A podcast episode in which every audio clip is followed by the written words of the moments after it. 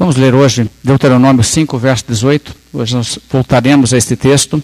Estamos tratando do sétimo mandamento. Vamos ler novamente Deuteronômio 5, verso 18. Não adulterarás. Aqui encontramos o sétimo mandamento dos dez. Este mandamento, naturalmente, tem a ver com a família, a conduta do indivíduo em relação a seu cônjuge, em relação à sexualidade. É um mandamento que é dirigido ao povo de Deus, aqueles que estão em aliança com Deus. É nesse contexto que esse mandamento vem e é selecionado. Existe já uma aceitação, pelo menos externa, quer seja isso sincero da parte de todos ou não, existe uma aceitação, pelo menos externa, por parte da multidão que recebe esse mandamento em sua primeira referência quando Deus dá isso no Monte Sinai, agora quando é repetido em Deuteronômio, que já presume que as pessoas estão aqui comprometidas com o padrão de Deus em relação a toda essa área da vida, em todo o seu contexto muito mais abrangente. Você sabe que a Bíblia diz muito mais sobre isso, sobre a ética e a moralidade sexual, do que apenas este mandamento. Mas se fosse uma palavra dirigida a um povo pagão, talvez haveria necessidade de, de entrar em muitas outras questões. Aqui, o que o povo de Deus recebe é exatamente uma recordação do mandamento que é destacado como a regra principal sobre o qual eles devem focar, presumindo que já existe muito entendimento de como Deus requer que vivamos e já existe uma aceitação da monogamia, da fidelidade no relacionamento conjugal, etc. Então a Bíblia volta para isso. Claro que Deus que idealizou e instituiu o casamento para o bem do ser humano desde a sua criação, tem exatamente aqui em vista manter a honra e o prestígio do casamento. Então, quando falamos sobre este mandamento, hoje queremos focar o que constitui uma violação deste mandamento e o que esse mandamento requer de nós como povo de Deus. Bem, primeiramente, Precisamos perceber que honrar o mandamento não adulterarás não é apenas aquilo que uma pessoa faz a partir do momento em que ela se casa eventualmente. Desde a idade mais jovem já se começa a observar este mandamento no sentido muito evidente. Quando uma pessoa honra o casamento em seu coração e aprende a honrar da maneira bíblica, o que essa pessoa fará é que essa pessoa, primeiramente, tomará o propósito de guardar-se para o casamento e guardar-se puro para o casamento. Viver assim demonstra respeito para com o casamento, primeiramente porque entende que o sexo é, por Deus, reservado somente para o casamento e que a prática do sexo fora do casamento não é permitida por Deus e também é, na verdade, condenada por Deus. E sexo antes do casamento, a Bíblia fala assim tão claramente sobre isso. É claro que adultério, pensamos no casamento, é realmente o sentido da palavra adultério, é a violação do casamento, mas é evidente que existe um padrão na nossa cultura, que é muito, muito mais baixo do que o da Bíblia. E um cristão é uma pessoa que não olha a cultura ao redor para saber o que é certo e errado. Olha a palavra de Deus. Mas mesmo quando solteiros, Pessoas que valorizam o casamento devem se enxergar como os futuros cônjuges de alguém, de modo que se relacionar antes do casamento, antes de fato ser casado com uma pessoa, constitui infidelidade para com o cônjuge que um dia Deus te dará. Então nós precisamos de pensar dessa forma. Não é o suficiente duas pessoas solteiras dizerem: "Ah, mas nós estamos namorando e nós vamos casar". E eu já considero essa pessoa como casada comigo, não é casado de fato. E enquanto não existe a aliança do casamento firmada, o relacionamento pode ser interrompido por qualquer uma das duas partes e, portanto, não existe ali o que Deus exige para que a sua bênção esteja sobre o casal, se o casal se torna envolvido sexualmente. E quando nós entendemos a preciosidade do que é o casamento e da sexualidade, o que Deus nos deu, é muito importante entender que antes que se envolva nesse sentido, haja um compromisso feito um para com o outro. E é claro que num contexto de cristãos, isso feito diante de Deus, para que o envolvimento sexual seja realmente abençoado por Deus. Agora, você sabe muito bem como que o mundo está hoje tratando isso. O mundo está tratando coisa como assim, as pessoas estão tendo relacionamentos muito superficiais e já vivendo de uma forma promíscua. Isso é um treinamento para uma vida de promiscuidade. Não é apenas uma traição daquele para qual a pessoa deveria se guardar para o futuro. Como você pode perceber, por exemplo, no livro de Cantares, existe uma expressão muito interessante falando do cônjuge como jardim fechado. Ou seja, é uma coisa que foi reservado exclusivamente para uma pessoa. Essa é a visão bíblica. Mas não somente isso, como também as pessoas ganham um hábito, praticamente, ela, a pessoa se educa a não pensar em si mesmo como pertencendo a outra pessoa, mas como sendo livre para ter relacionamentos temporários sucessivos. E isso se torna um ciclo que, na verdade, será muito difícil de romper. Então, como eu disse, é uma loucura o que as pessoas estão fazendo. Então, a pessoa que levará a sério esse mandamento, não adulterarás, começará já, antes do casamento. Eu vou me guardar para o casamento. E uma vez que existe o casamento, claro, adultério é propriamente a traição no casamento. Então, quando a Bíblia fala sobre isso, a Bíblia deixa muito claro que isso é uma coisa gravíssima. Por exemplo, Jeremias capítulo 23, um verso que fala assim, muito claramente sobre o entendimento bíblico disso. Jeremias 23, 10, a Bíblia diz: Porque a terra está cheia de adúlteros e chora por causa da maldição divina. Os pastos do deserto se secam, pois a carreira dos adúlteros é má e a sua força não é reta. Ou seja, o que a Bíblia está dizendo é que quando existe uma população onde isso predomina, onde o adultério é comum, ou seja, tipo o Brasil assim hoje, sabe? A terra está sob a maldição de Deus, porque a terra está cheia de adúlteros e chora por causa da maldição divina. Então, o que deveria ser uma bênção para o ser humano se torna uma fonte de maldição o que deveria proporcionar alegria e uma união de pessoas vitalícia, se torna, na verdade, uma destruição de almas e faz muitas vítimas. Agora, quando existe já o compromisso de casamento, é claro que o adultério tem o agravante de ser a violação da aliança que é feita quando pessoas se casam. Então, duas pessoas casadas têm, diante de Deus, talvez pessoas que não são cristãs não entendem que estão fazendo diante de Deus, não deixam de estar fazendo diante de Deus, mas existe então uma promessa de fidelidade exclusiva. E quando isso é violado, isso cria um estrago muito grande, não apenas no relacionamento, mas uma ferida muito grande na pessoa traída. Existem pessoas que têm marcas disso, pessoas que se questionam a relação a seu próprio valor por causa da ferida que sofreram de traição nesse sentido. Isso é uma coisa muito séria. Isso deve ser levado em conta. Existe também, é claro, o exemplo que deixa para os filhos e a maneira em que faz com que os filhos percebam o valor do casamento. Então nós temos em tudo isso aí muitos motivos para entender que isso é uma coisa inaceitável. E como você pode perceber que por mais que o mundo em seus padrões degenerados entendam que a moralidade bíblica não seja realmente o caminho, ou pense que não seja o caminho, uma coisa que você vai notar é que ainda existe um tabu na nossa sociedade contra o adultério, porque existe entendimento de que isso aí é traição, de um compromisso assumido com alguém. Agora, por causa disso ser tão comum, existe até a realidade de muitas pessoas duvidarem e terem dificuldade de acreditar na fidelidade e até mesmo no amor fiel de Deus. E eu digo a vocês que, como cristãos, nós devemos viver de tal maneira que as pessoas possam olhar para os casamentos dos cristãos e dizer: agora eu entendo mais o que, que significa amor e fidelidade. Isso me ajuda a entender como Deus ama o seu povo e vice-versa. Isso aí para mim ilustra bem. E Paulo diz que tem essa função quando ele escreve aos Efésios.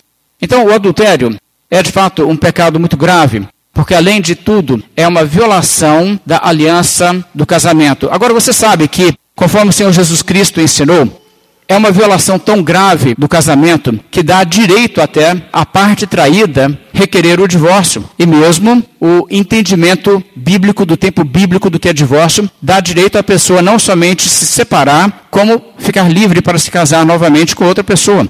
Isso é o que o Senhor Jesus Cristo mesmo disse Quero que você veja em Mateus capítulo 19, o verso 9 apenas, não vou estudar esse texto, mas eu quero que você perceba como o Senhor Jesus Cristo trata esse pecado como um pecado grave. Porque dentro de um casamento, pessoas podem falhar uns com os outros, falar palavras indevidas, ferir a pessoa de várias maneiras, e a Bíblia não entende isso como justificativa para o divórcio. Mas veja o que o Senhor Jesus Cristo disse em Mateus 19, verso 9. Ele diz: eu, porém, vos digo: quem repudiar sua mulher, não sendo por causa de relações sexuais ilícitas e casar com outra, comete adultério. E o que casar com a repudiada comete adultério. Palavras que não são originais de Mateus, mas são tiradas lá de outro evangelho para algum copista em alguns dos manuscritos. Aqui você vê uma coisa que o Senhor Jesus Cristo diz que é muito importante. Ele diz: a pessoa que repudiar ou divorciar-se de sua mulher e casar com outra comete adultério não sendo por causa de relações sexuais lícitas. Nesse caso, não. Nesse caso, é diferente.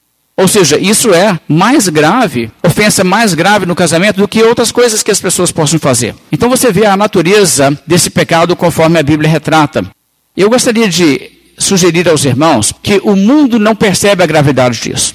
O mundo trata o adultério como uma coisa comum, até uma coisa assim que é meio corriqueira. Tipo assim, você tem que aceitar, esse mesmo mundo é assim. E de vez em quando você vê alguma, alguma coisa nesse sentido, você escuta pessoas falando isso. Eu me lembro, alguns anos atrás, vendo um programa de televisão, uma entrevista com uma celebridade, essas celebridades de vidas vazias e podres e aquela coisa, né? Os piores exemplos aí da humanidade, eles parece que hoje em dia selecionam e dizem para as pessoas: aqui, olha a vida dele, esse aqui que é o. Né?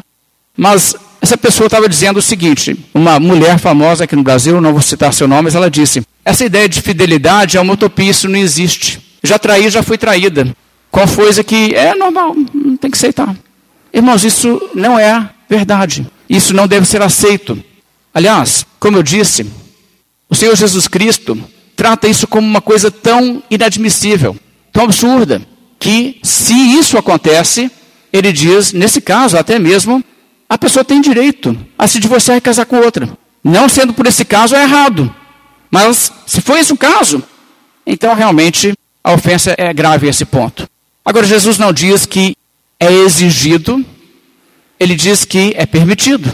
Deus não exige que uma pessoa traída no casamento se divorcie, mas Deus permite. Agora, de vez em quando, pessoas começam a, olhar as escrituras e chegam a uma conclusão assim bastante confusa sobre isso. Pessoas começam a dizer: é, não, é, Jesus permitiu mas Jesus permitiu, assim, se for uma pessoa ruim, né? Pessoa de coração duro é que vai usar esse direito que Deus deu para fazer uma coisa dessas. Não, irmãos. A Bíblia não diz em lugar nenhum que quando Deus percebe que pessoas têm um coração duro, Deus diz para as pessoas: ah, já que você tem um coração duro, então vou deixar você fazer uma coisa que na verdade é errada a fazer. Mas você tem coração duro mesmo, então para você tem um padrão diferente. Não existe isso na Bíblia.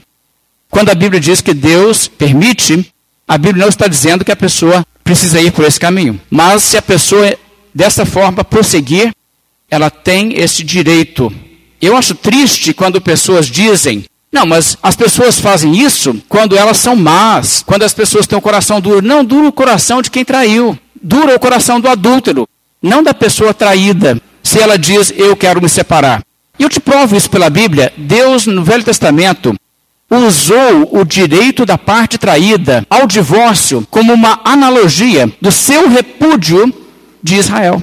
Agora imagine se Deus usaria essa analogia para o seu próprio comportamento, se agir assim por parte da pessoa traída implicasse pecado no caráter dessa pessoa. Então Deus estaria trazendo sobre si uma comparação, uma analogia onde ele se comportaria como uma pessoa que não tem um caráter santo.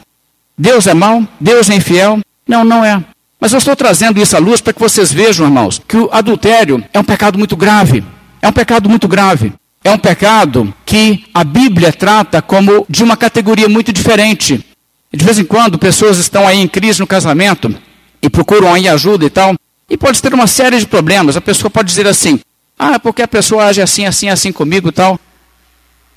Mas, se for infidelidade, é dos pecados que se pode cometer no casamento mais grave. Entenda o que a Bíblia está dizendo. Isso é sério. Agora, é claro que uma pessoa traída pode perdoar. A Bíblia não é contra isso de forma nenhuma. A pessoa pode até, inclusive, decidir manter o casamento. Mas a ferida não pode ser tirada. Evite essa tragédia. Não seja a pessoa que faz isso. Agora, falando então em questão de divórcio, essa passagem aqui, quando falamos de adultério, Entenda que o que Jesus Cristo está dizendo aqui também é que também é uma forma de quebrar o sétimo mandamento e cometer adultério quando uma pessoa se casa, jura lealdade e depois diz: Ah, você quer saber? Eu vou sair desse relacionamento, vamos terminar esse negócio e depois vai procurar outro relacionamento. Na nossa sociedade, na nossa cultura, as pessoas vão te dizer: não, isso não é infidelidade, isso aliás não é adultério. Se os dois estão casados, mas um resolve assim: ah, vamos pular fora desse relacionamento. E aí ele divorcia e depois começa outra. Ele não traiu, não. Aí ele terminou o casamento. Não, não. Ele assumiu um compromisso com aquela pessoa. Então, é infidelidade e é violação da aliança deixar, abandonar aquela pessoa para ir casar com outra pessoa. É adultério o envolvimento com essa outra pessoa. Então, isso é uma coisa muito clara. E eu quero que você veja comigo em Malaquias, no capítulo 2, como a Bíblia trata isso. A Bíblia trata essa atitude como deslealdade, traição, adultério. Em Malaquias capítulo 2, no verso 11, sob direção do Espírito de Deus, o profeta chama a nação ao arrependimento. Malaquias 2, verso 11, a Bíblia diz assim: Judá tem sido desleal. Sublinhe na sua mente essa palavra, desleal. E abominação se tem cometido em Israel e em Jerusalém. Porque Judá profanou o santuário do Senhor, o qual ele ama, e se casou com adoradora de Deus estranho. O que está acontecendo aqui? Deslealdade aqui com Deus? Sim, com Deus, mas não somente com Deus, com a esposa, como se torna muito mais claro à medida que você prossegue lendo. O que aconteceu nessa altura é que havia pessoas em Israel, homens que se casaram com mulheres pagãs, adoradoras de Deus estranho, é isso. Só que esses homens que fizeram isso haviam se divorciado da primeira esposa. Veja o verso 14. E perguntais, por quê? Olha só porque o Senhor foi testemunha da aliança entre ti e a mulher da tua mocidade, com a qual tu foste desleal, sendo ela a tua companheira e a mulher da tua aliança. Veja a palavra aliança. Sublinhe isso também somente. O que, a Bíblia está dizendo aqui? Por que a pessoa foi desleal e com quem ela foi desleal? Essa pessoa foi desleal com a mulher da mocidade. Então entenda o quadro. Estamos falando de um homem que se casou, moço, com uma mulher.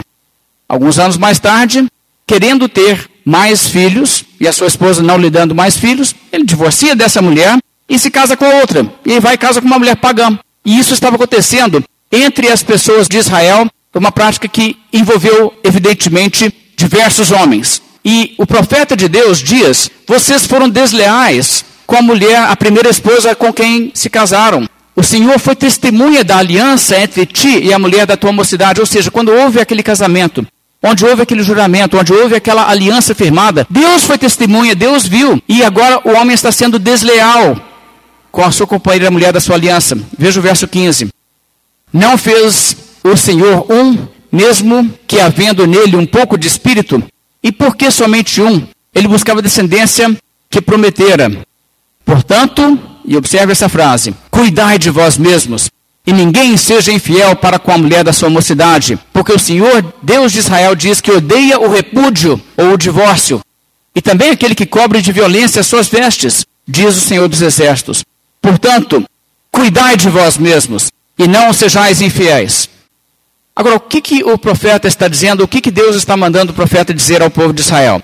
O que, que a mensagem profética requeria dos homens que a essa altura haviam feito isso? Veja o contexto novamente. O verso 11 diz que ele se casou com a adoradora de Deus estranho. Ele foi lá e se casou com essa mulher. Só que ele tinha uma mulher que ele havia abandonado. Ele foi desleal com essa mulher. O que, que o verso então ordena que a pessoa faça? O verso 15 diz: Cuidai de vós mesmos e ninguém seja infiel para com a mulher de sua mocidade. Como assim a mulher da sua mocidade? A primeira mulher, a primeira que ele assumiu o compromisso atrás. E ainda diz no final do verso 16: Portanto, cuidai de vós mesmos e não sejais infiéis. O verso não está dizendo em relação a pessoas que ainda não cometeram pecado. Não estamos aqui abordando indivíduos que estão cogitando fazer isso e dizendo para as pessoas: não, não, não, não divorcia, não. Não vai divorciar e casar com outra, não. Se uma pessoa estivesse contemplando isso, seria o caso de falar com ela para não fazer. Mas essa palavra é dirigida a pessoas que já divorciaram da mulher e já se casaram com outra. E a Bíblia diz: isso é desleal, isso está errado, você não pode continuar sendo infiel à mulher da sua mocidade. O que implica o um quê? O segundo casamento não é casamento aos olhos de Deus. Ele, na verdade, ainda está obrigado com a mulher da sua mocidade. Ele precisa voltar para ela. É isso que o texto está dizendo claramente. Não existe outra forma desse homem que agora já se casou com outra não ser no presente infiel com a mulher da sua mocidade. Então, quer dizer, existe uma palavra aqui dirigida a esses homens que exige que eles reconheçam eu não tinha o direito de casar, ou na verdade esse segundo relacionamento é um relacionamento adúltero, preciso voltar para minha esposa. Veja ainda Marcos capítulo 6.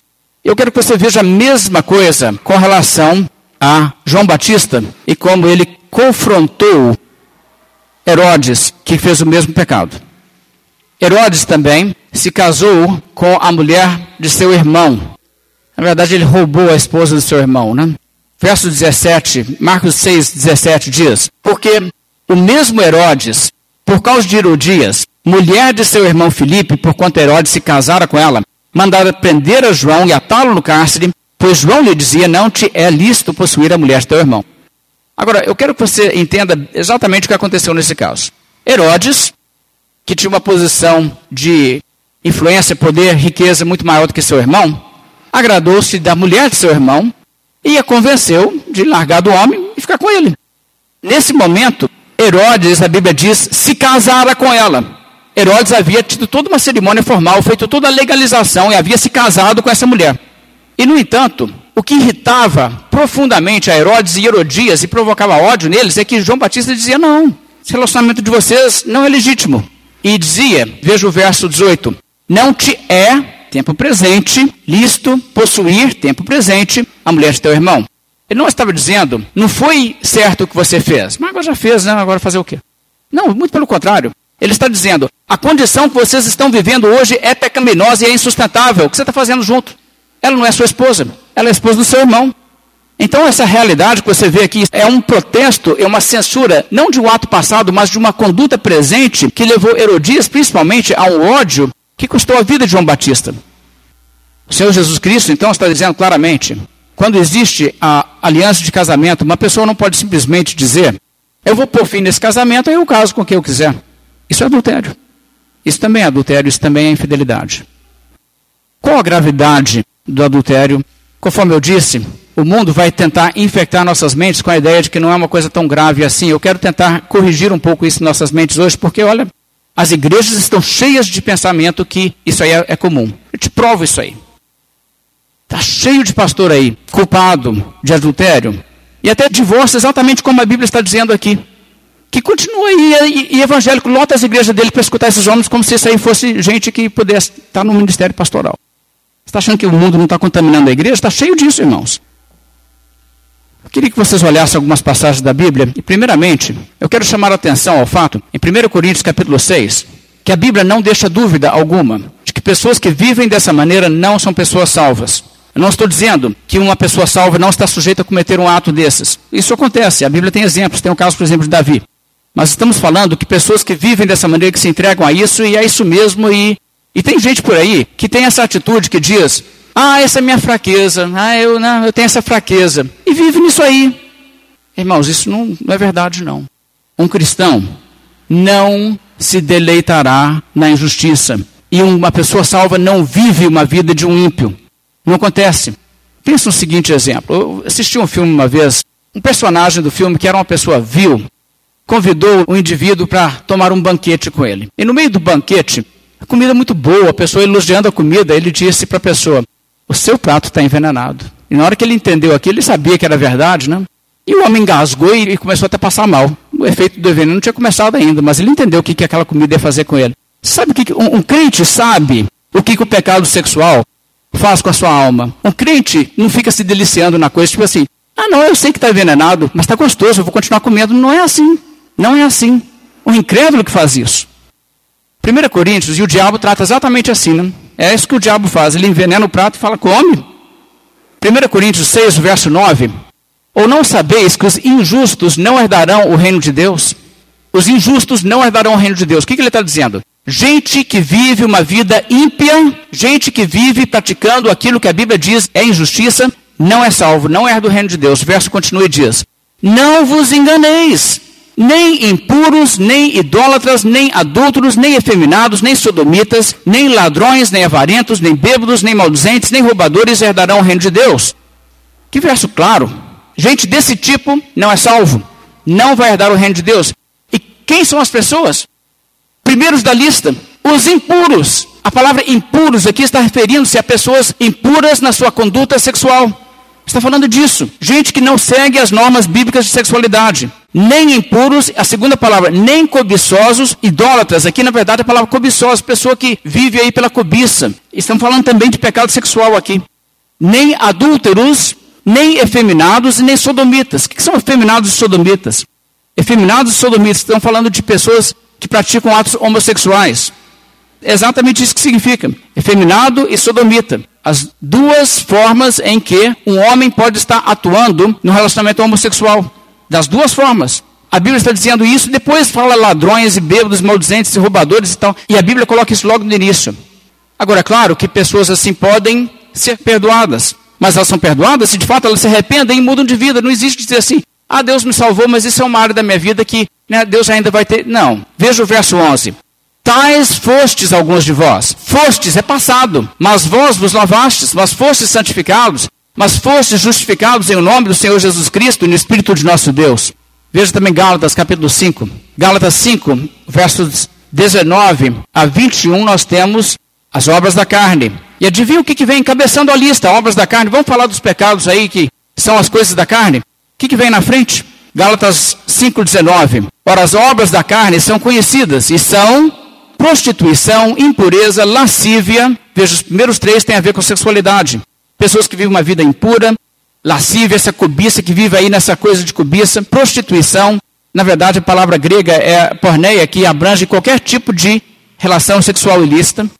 E aí continua o verso 20: idolatria, feitiçarias, inimizades, porfias, ciúmes, iras, discórdias, dissensões, facções, invejas, bebedices, glutonarias e coisas semelhantes a estas, a respeito das quais eu vos declaro, como já outrora vos preveni, que não herdarão o reino de Deus os que tais coisas praticam. Olha, o apóstolo Paulo, lidando no contexto pagão, onde ele saiu pregando o evangelho no meio dos gentios, ele lidava com muitos gentios que não eram ladrões. Ele lidava com muitos gentios que não eram assassinos.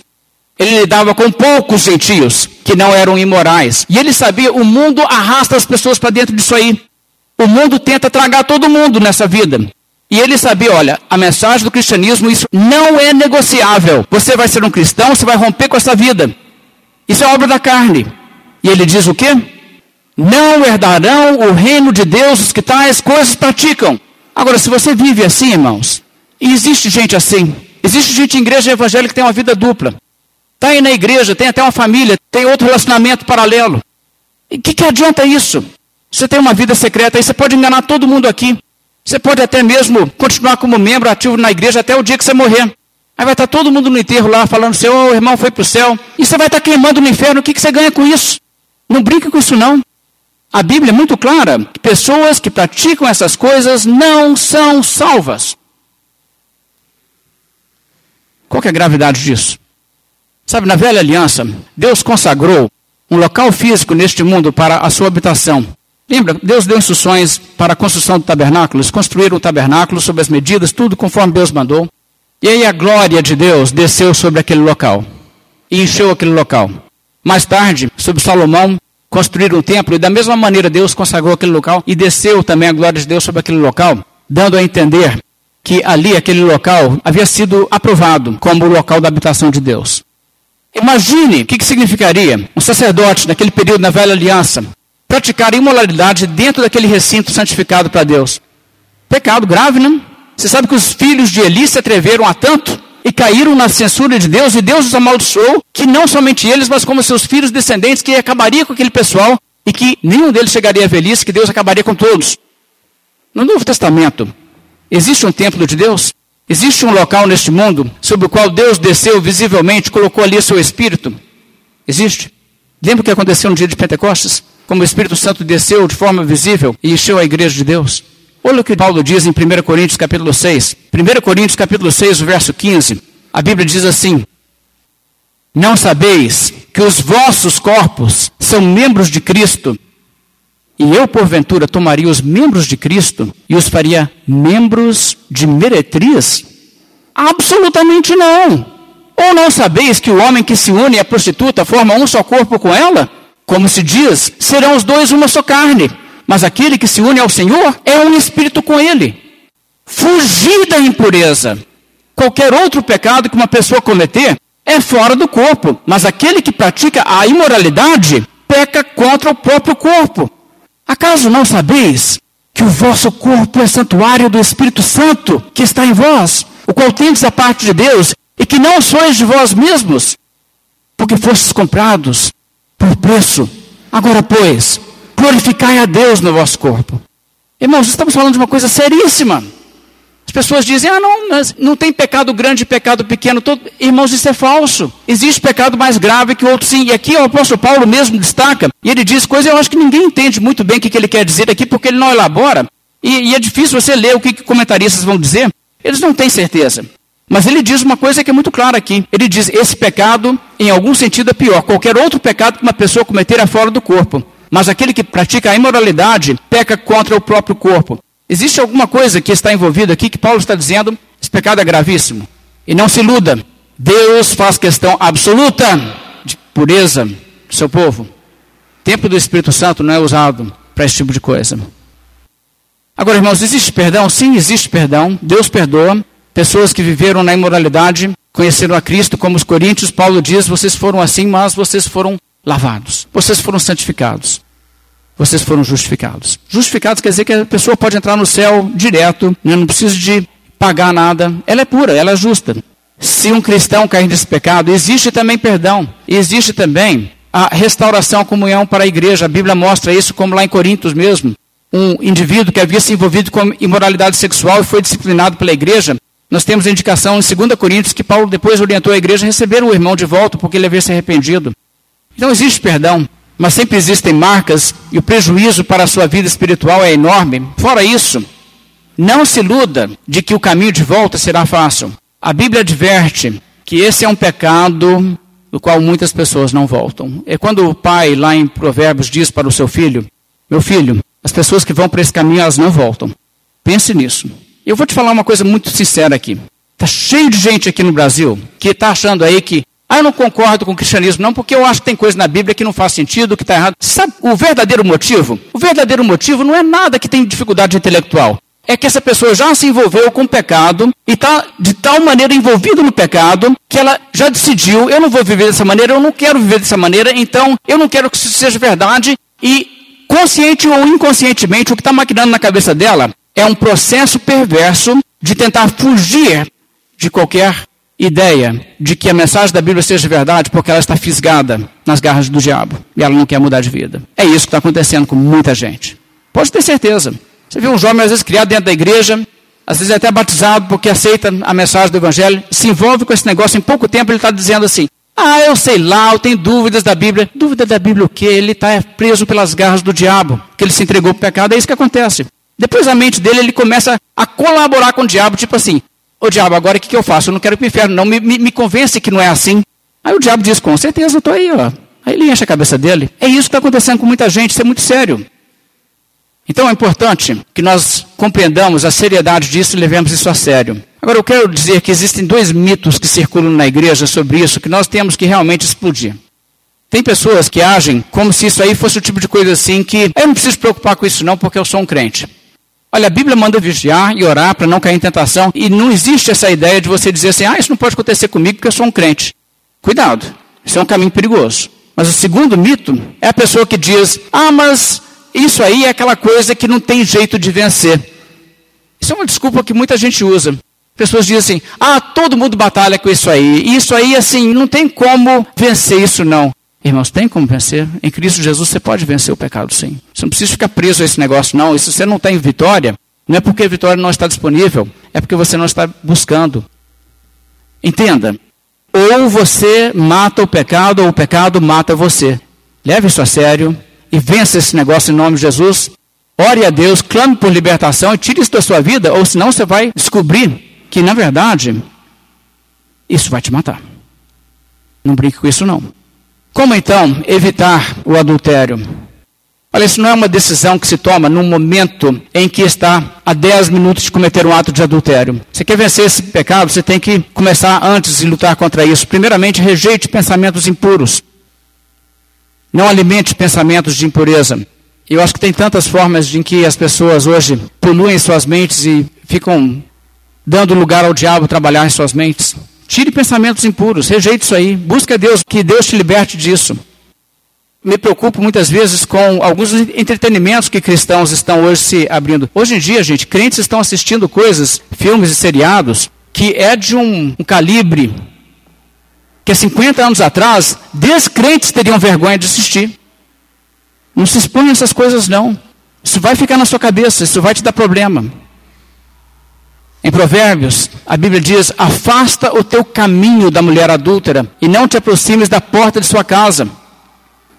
Se você vê que existe o risco, não fica aí facilitando, evita. Outra coisa que é importante fazer: Cultive um bom casamento. Pessoas casadas precisam entender que o compromisso assumido não é só o compromisso de ser fiel, é também o compromisso de construir um lar junto. Agora, eu quero ser bem claro que não existe nenhuma carência que justifica o pecado. Ninguém pode dizer, ah, eu cometi adultério, mas a culpa não é minha, é do meu. Não, a culpa é do adúltero.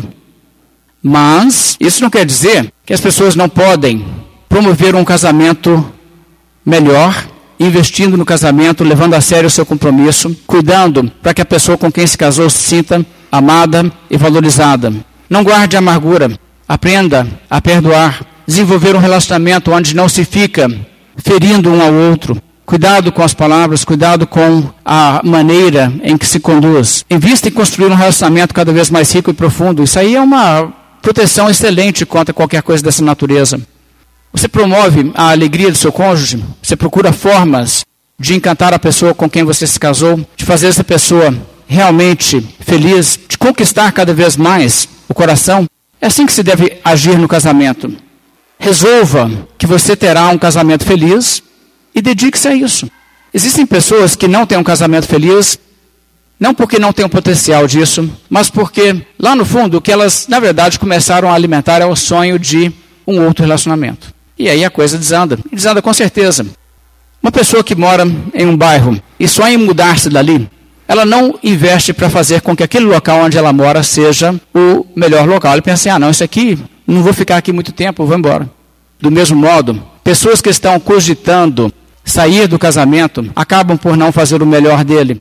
E por isso sabe que a lei de Deus, ela é tão, tão benéfica para o ser humano, porque o ser humano que entende, não, esse aqui é o que Deus me deu, eu estou comprometido a isso aqui. Essa pessoa fará o máximo para aquele relacionamento que ela sabe, isso aqui que é o meu relacionamento, isso aqui que é a minha vida, eu vou ser feliz nisso aqui, é uma libertação isso. Conta-se uma história, eu não sei se isso é real ou não, mas conta-se a história de um homem que queria se divorciar e pediu conselho a um psicólogo de como ele poderia divorciar para fazer de uma maneira que mais fosse doloroso para sua mulher que ele queria vingança. O psicólogo diz para ele: o que você tem que fazer, antes de você declarar o divórcio, você tem que fazer de tudo para conquistar sua mulher, fazer assim, todo o esforço possível para fazer com que ela fique assim, muito, muito feliz no casamento. E aí o que acontece? Aí você solta a bomba nela, você vai arrebentar com ela. Aí ele falou assim: ah, nossa, que excelente conselho. Daí, alguns meses, ele encontrou com o psicólogo. O psicólogo perguntou para ele: e aí, você fez o que eu te falei? Ele falou assim: você está doido? Aquela mulher maravilhosa, não largo dela de jeito nenhum. Quer dizer, ele mudou o comportamento dele, mudou tudo, né? Eu não sei se isso é verdade, parece piada para mim, mas né, de qualquer forma, eu acho que existe um pouco de verdade nessa história. Eu quero falar uma palavra aos homens aqui dessa igreja. Olha, irmãos, um homem de verdade é o um homem que entra na vida de uma mulher para realizar os sonhos dela e que não quebra o coração dela. Seja um homem de palavra. Não faça a mulher se arrepender de algum dia ter se casado com você, não. Tome uma mulher, faça ela feliz. Diga o seguinte: eu tornei a minha esposa uma mulher feliz. A Bíblia manda fazer isso, sabia? Onde que diz isso na Bíblia? A Bíblia diz para o marido amar a esposa. O que você acha que isso significa? E para as mulheres, a mesma coisa é verdade para as mulheres. Mulher que se respeita é a mulher que entra na vida de um homem para torná-lo feliz também. Como mulher, você se empenha para isso. Não seja o tipo de mulher que traz pesar e amargura para o relacionamento. A Bíblia fala bastante sobre isso. Por exemplo, Provérbios 21, 19 diz: Melhor é morar numa terra deserta do que com uma mulher rixosa e iracunda.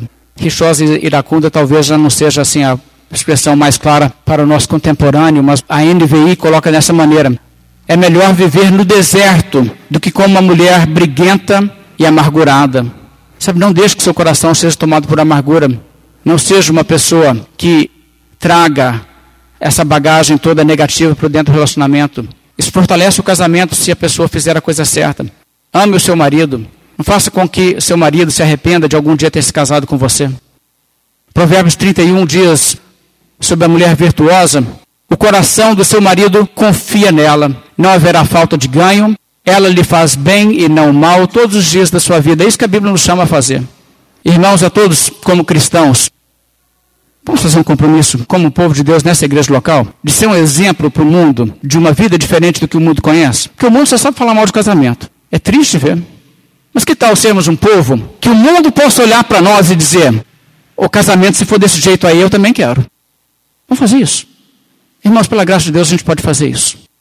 Paulo escreveu a Tito: Porquanto a graça de Deus se manifestou salvadora a todos os homens, educando-nos para que, renegadas à impiedade e às paixões mundanas, vivamos no presente século, sensata, justa e piedosamente, aguardando a bendita esperança e a manifestação da glória do nosso Deus e Salvador, Cristo Jesus, o qual a si mesmo se deu por nós, a fim de remir-nos de toda iniquidade e purificar para si um povo exclusivamente seu, zeloso de boas obras.